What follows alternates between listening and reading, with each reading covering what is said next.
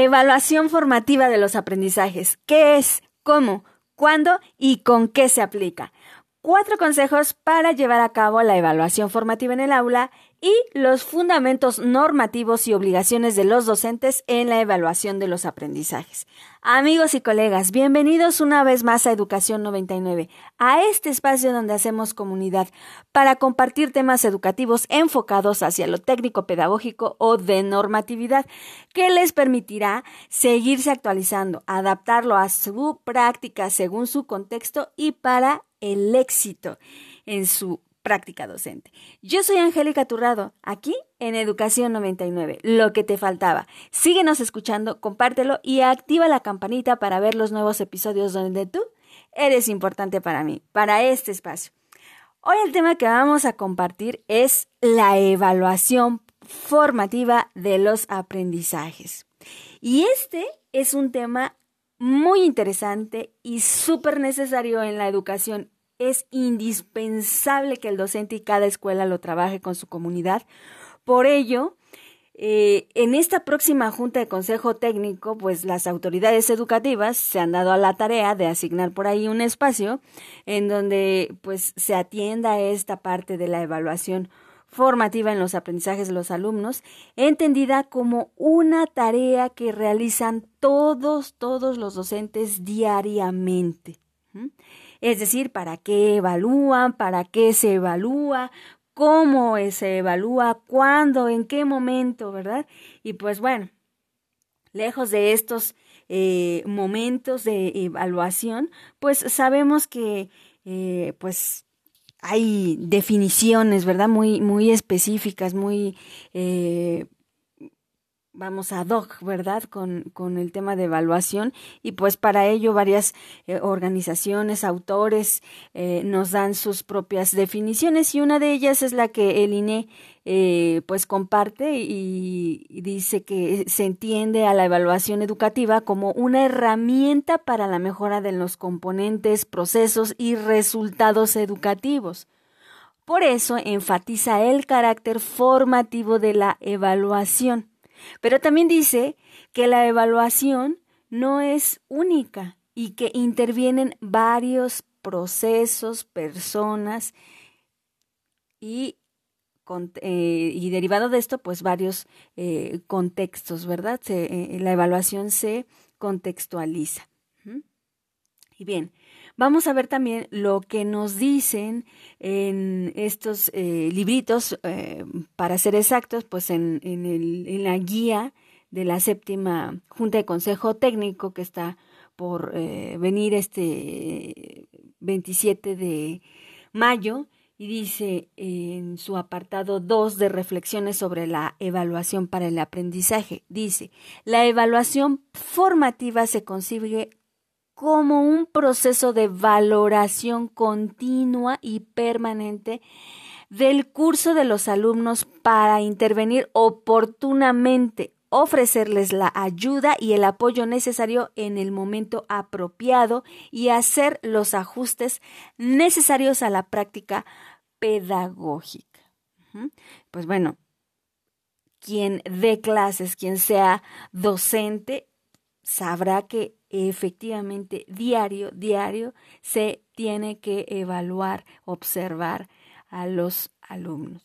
Y fíjense que eh, esta, la evaluación formativa en el modelo educativo 2017 eh, mantiene un enfoque de eh, precisamente esta evaluación formativa considerándola simultáneamente en los resultados cualitativos y cuantitativos de los aprendizajes para reconocer los avances y las dificultades de los estudiantes y asignar calificaciones numéricas al desempeño de cada uno. ¿Cómo lo va a hacer? Nos dice este modelo educativo 2017 y más bien, ¿cómo lo tenemos que hacer los docentes? Pues bueno, eh, pues dice aquí que la evaluación desde este enfoque debe de ser un elemento presente en cada fase. Estamos hablando de temas, actividades, proyectos del proceso de aprendizaje. ¿Para qué? Para realizarse, dice que se requiere de observación permanente del docente, quien tiene la libertad de utilizar diversos procedimientos, estrategias, instrumentos y recursos para obtener información cualitativa y cuantitativa en el desempeño de sus estudiantes, por supuesto. Y dice que este mismo modelo señala que el enfoque formativo requiere que el docente, uno, planifique sus actividades, ¿ah? donde obviamente se garantice que los estudiantes estudien y aprendan, ¿verdad? Dos, que los alumnos se den cuenta de lo que han aprendido y de lo que están por aprender. Tres, que tomen en cuenta los procesos de aprendizaje y no solo los resultados, ¿verdad? Cuatro, que se consideren las necesidades específicas de los alumnos y de los contextos en los que se desarrollan. Estamos hablando de comunidades eh, diferentes, estados, delegaciones, municipios, demás colonias incluso. Y, por supuesto, se tiene que considerar los ajustes para los alumnos que enfrentan barreras para el aprendizaje. 5. Que la información sobre el desempeño de los alumnos se obtenga a lo largo de todo el proceso de enseñanza y de una variedad de fuentes, no solo de pruebas, ¿verdad? Aquí estamos hablando de instrumentos, más adelante los vamos a señalar. 6. Eh, que se fortalezca la colaboración entre docentes, alumnos, padres de familia o tutores. Ahí hay que informar, ¿verdad?, a todas las partes cómo va este proceso de evaluación. Y eh, siguiente, siete, que se actúe oportunamente para evitar el rezago o la deserción escolar. Esto se hace, pues vamos, mediante el seguimiento académico que cada docente tiene con sus estudiantes a lo largo de tal vez el trimestre o eh, cada parcial, cada que él lo considere necesario para que eh, se evite el rezago y apoyar a los alumnos, ¿verdad? En este proceso de aprendizaje. ¿Cómo lo va a lograr? Pues planificando, teniendo eh, diariamente que observar a todos y cada uno de sus alumnos. Sabemos que tenemos 40 alumnos en algunos casos en las aulas, pero aún así yo he visto y eh, eh, soy testiga de que los docentes son muy estratégicos, muy inteligentes y ya hasta saben los nombres y cómo piensan, cómo eh, se desenvuelven, qué eh, áreas de oportunidad tiene cada estudiante y demás. Otra, pues cuestionar, ¿verdad? Todos los procesos de, de enseñanza-aprendizaje que, que, se encuentran implícitos, informar sobre estos procesos, verificar que se cumplan las metas y objetivos del aprendizaje, retroalimentar cada eh, producto, cada intervención del estudiante, acompañarlo en este proceso, promover la autoevaluación y la eh, coevaluación comunicar del nivel de logro a, todas las partes, al alumno, a padres de familia. Y pues obviamente siempre estar eh, diseñando estrategias de mejora, no solamente el docente, también considerar a los alumnos. Ahora vámonos con los fundamentos normativos para la evaluación, que son las obligaciones de los docentes. ¿Por qué? Porque, ¿Por qué esto? Porque muchos docentes a veces nos dicen, pero ¿por qué tengo que entregar ese informe de calificaciones parcial? ¿Por qué me piden listas de cotejo? ¿Por qué tengo que, eh, pues vamos, tener los registros, verdad? Yo sé que ustedes no, pero por si hubiera alguno, pues fíjate que no te, no, no te están pidiendo nada fuera de, de la normatividad, ¿verdad? Fuera de, están abusando, ¿verdad? De, de, de lo que tú puedes, eh, vamos a hacer con tus alumnos y demás. Es un proceso continuo y te aseguro que tú lo tienes, te aseguro que lo tienes en tus bitácoras, en tus listas y demás. Solo es darle, darle orden y obviamente informar por qué. Dice la Ley General de Educación en su artículo 21 que las instituciones deberán informar periódicamente a los educandos y a las madres y padres de familia o tutores los resultados de las evaluaciones parciales y finales, así como las observaciones sobre el desempeño académico y conducta de los educandos que les permitan lograr un mejor aprovechamiento. Otro, el artículo 11 de esta misma Ley General de Educación, dice que en todas las evaluaciones se buscará la equidad, la excelencia y la mejora continua en la educación. ¿Mm? Otra, en el artículo 16, en su fracción 10, eh, dice, será de excelencia orientada al mejoramiento permanente de los procesos formativos, y ahí le está dando eh, pie o cabida a la evaluación formativa, ¿verdad? A la evaluación continua. ¿Para qué? Para que se propicie el máximo logro de los aprendizajes.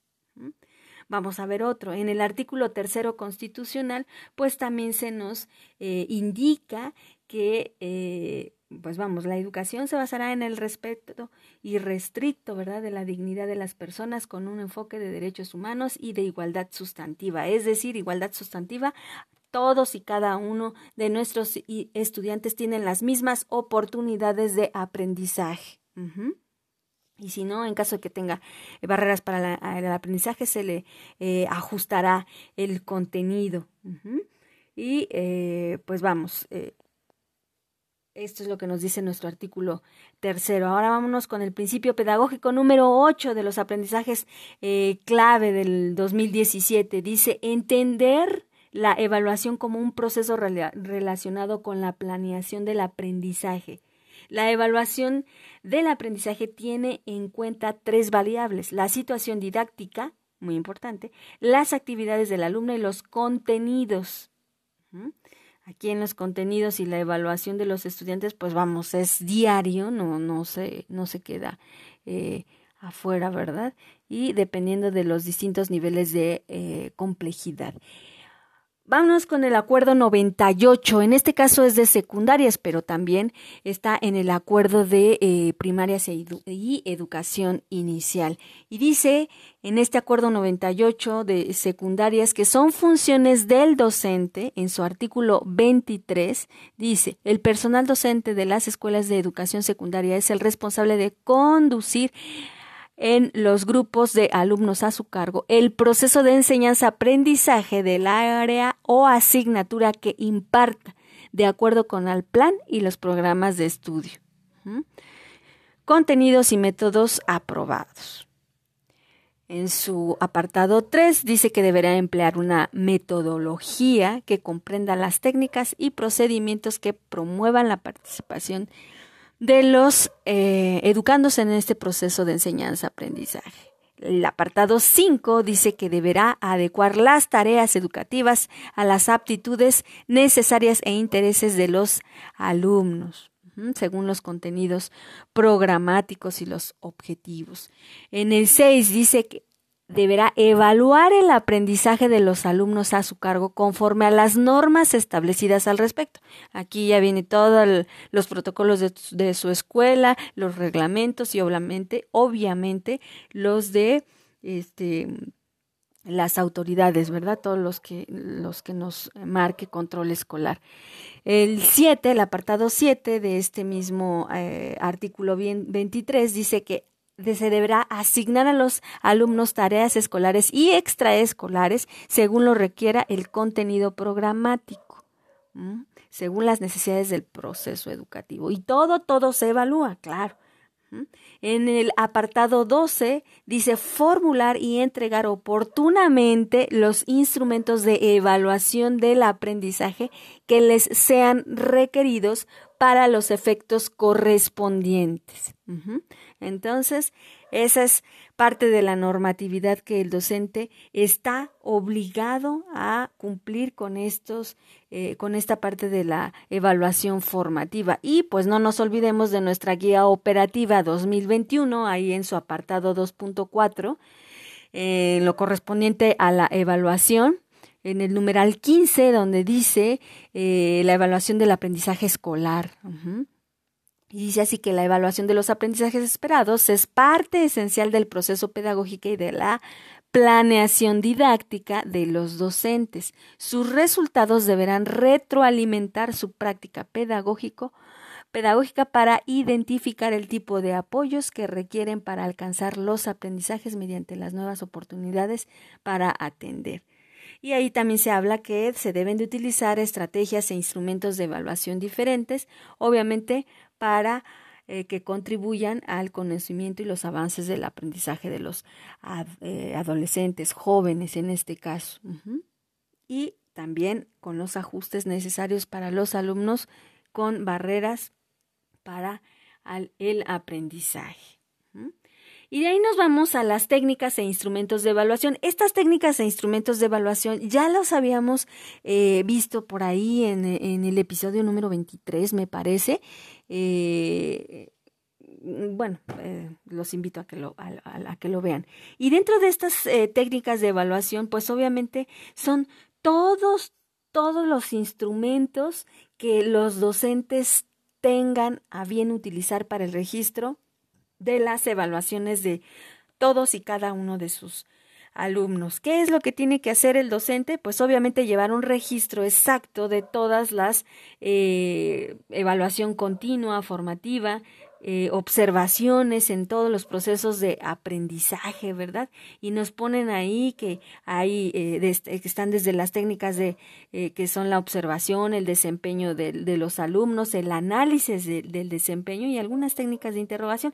Y nos indican, ¿verdad? Que la más común, pues, es la lista de, de cotejo que conocemos, ¿verdad? Ahí da cuenta de todas las conocimientos, habilidades y actitudes que los que los alumnos, adolescentes, jóvenes, pues tienen este, en cada sesión de clase. También está la guía de observación, el registro anecdótico, el diario docente, el diario de trabajo, la escala de actitudes, las preguntas sobre procedimiento, los cuestionarios, cuadernos de los alumnos, organizadores gráficos, portafolios, rúbricas, Tipos de, eh, a lo mejor textuales eh, por escrito de los alumnos, que son el debate, el ensayo, cualquier estrategia de, aprendizaje.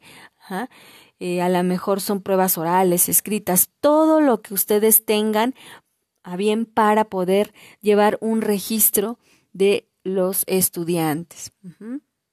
Ahora, el consejo, el consejo para realizar una evaluación formativa depende de lo siguiente. Obviamente sabemos que los momentos de eh, la evaluación, pues, eh, pues es la diagnóstica, la continua, que es de la que estamos hablando, que consiste en valorar a partir de la eh, organización, sistematización continua de la información, de los procesos de aprendizaje, de los resultados, de todo lo que vaya sumando el, tanto el docente en, recoger todos estos resultados, ya sea em, cualitativo o cuantitativo, y también todo lo que el alumno, alumna, obviamente lleve en ese récord, ¿verdad? Y pues la eh, final, la sumativa, que consiste obviamente en valorar pues toda esta serie de eh, información recabada, sumarle, pues ya obviamente arroja un resultado al cierre con calificación numérica, ¿verdad? Y pues bueno, ahí en la evaluación eh, sumativa es en la que encontramos tal vez por número a los rezagados, y pues por ahí salen los focos rojos, ¿verdad? En listas de cotejo o en informes. Em, entregó no entregó producto, hizo o no hizo examen, todo lo cuantificamos, ¿verdad? Y pues eh, sale esta evaluación cuantitativa de, de 0 a, a 10, ¿no? Según los criterios eh, de, de asignación. Y pues se considera aquí que la evaluación formativa pues es la más bonita, ¿verdad? La más entregada, la más Em, vamos, que tiene varias características, porque les eh, repito, pues va desde el cómo voy a hacer la, el seguimiento académico en los procesos que vaya teniendo cada uno de los alumnos, porque obviamente aprenden diferente y se le tiene que hacer su seguimiento y observación mm, ahí muy detallado en, los, eh, en las bitácoras. Y pues también dependerá, dependerá mucho de eh, eh, las decisiones que se tomen, de las construcciones que el alumno tenga en esos andamiajes, en esas zonas de desarrollo próximo estimuladas por parte de el docente. Y pues bien, y la interacción que tenga con el propio eh, aprendizaje, ¿verdad? Bueno, pues también sabemos que pues la evaluación desde el enfoque formativo igual eh, depende dependerá mucho de la planeación que se que se realice porque esta es nuestra nuestra guía nuestra herramienta para que esta evaluación formativa tenga éxito en las aulas. Si no planificamos, pues no vamos a saber ni siquiera en los momentos en los que tenemos que entrar con el ejercicio, con la explicación, con la práctica, con la revisión. Entonces, pues mucho ojo ahí porque pues la, la planeación te va a indicar también eh, qué evaluar, en qué momento, eh, la cantidad de procesos que intervienen en ese en esa evaluación y, pues obviamente con qué estrategias y los instrumentos ya lo ya lo dijimos. Y otra cosa y más y muy importante como estrategia de evaluación formativa pues es la retroalimentación